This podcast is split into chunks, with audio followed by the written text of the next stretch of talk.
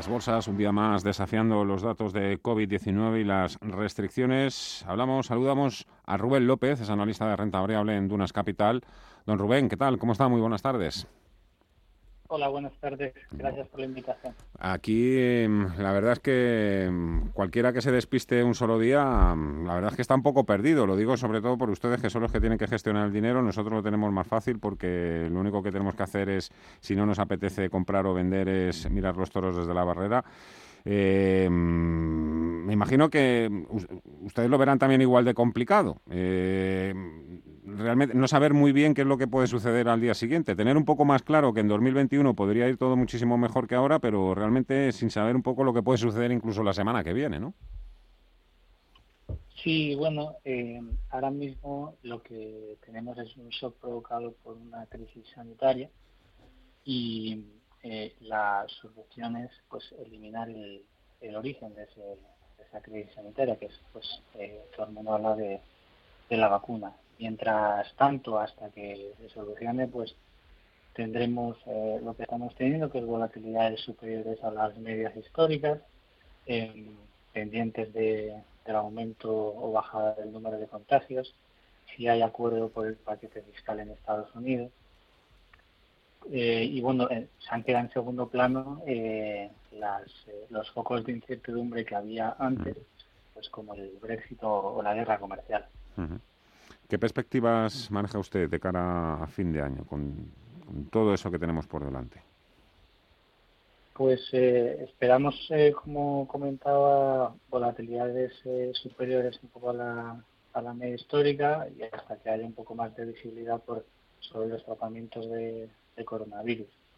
Ahora mismo eh, tenemos que tener en cuenta el contexto en el que estamos eh, de partida y es eh, todos los gestores analistas partimos siempre a la hora de hacer una valoración de las rentabilidades de lo que se llama el activo libre de, riesgo. En el caso de Europa, pues es el, bono alemán, que está en el menos 0,60. Si estuviéramos hablando hace 10 años, estaba en el más 3% a partir de ahí empezamos a contar. Eh, en Dunas eh, Capital esto es como el Padre Nuestro, entonces eh, pasan, tendría primero la, renta fija y después ya al final de todo tendríamos la, renta variable.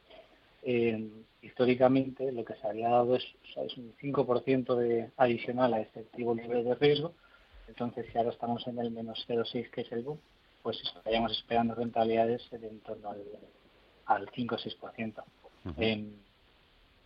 entonces, ahí lo que tenemos son tres alternativas. Es mantener el mismo riesgo eh, histórico para quedarnos con ese más 6% de retorno esperado. Eh, segundo, podemos asumir más riesgo para conseguir los retornos históricos, que era en torno al 8 o 10%, o bien nos podemos quedar en CAR esperando a que por cualquier motivo vuelvan a subir esas rentabilidades ofrecidas. Em, nosotros como estamos ahora mismo posicionados es eh, un poco en un término medio, con unos niveles de riesgo un poquito por debajo de los niveles de los niveles neutrales. Eh, una cartera para un perfil moderado, em, ¿qué porcentaje cree usted que sería el recomendable en renta variable y en renta fija? Eh, bueno, nosotros en en Dunas Capital tenemos eh, dos fondos, eh, Dunas Valor Flexible y Dunas Valor Equilibrio, eh, en función de la dos de los fondos un poco con niveles medios de, riesgo. Uno en el Dunas Valor Flexible estaríamos en torno al 30% de renta variable y en el resto pues, con activos de renta fija. Y en el Dunas Valor Equilibrio es un poquito más conservado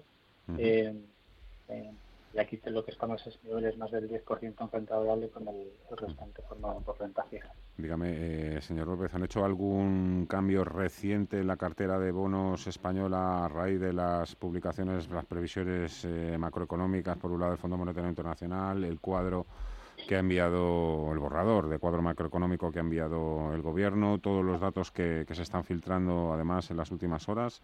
¿Eso a los gestores de su casa les, eh, les obliga a, modificar esa posición o todo sigue igual mientras esté ahí el BCE?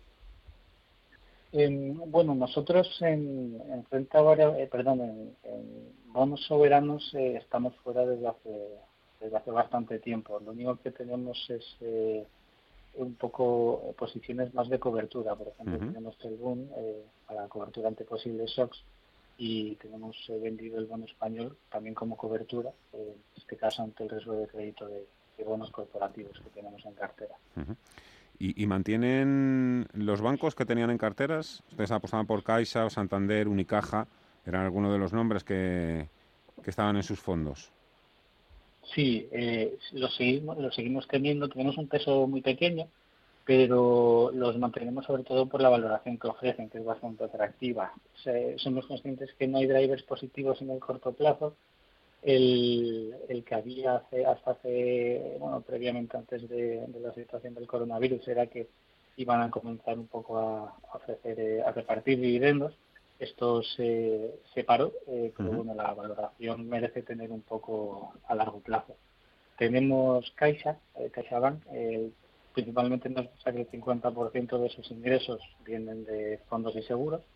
tenemos Santander y tenemos Unicaja también por valoración y, posible money también. Rubén López, analista de renta variable de Unas Capital. Ha sido un placer saludarle, conocerle. Hasta la próxima. Que vaya bien el fin de semana y el negocio. Hasta otro. Muy buenas tardes.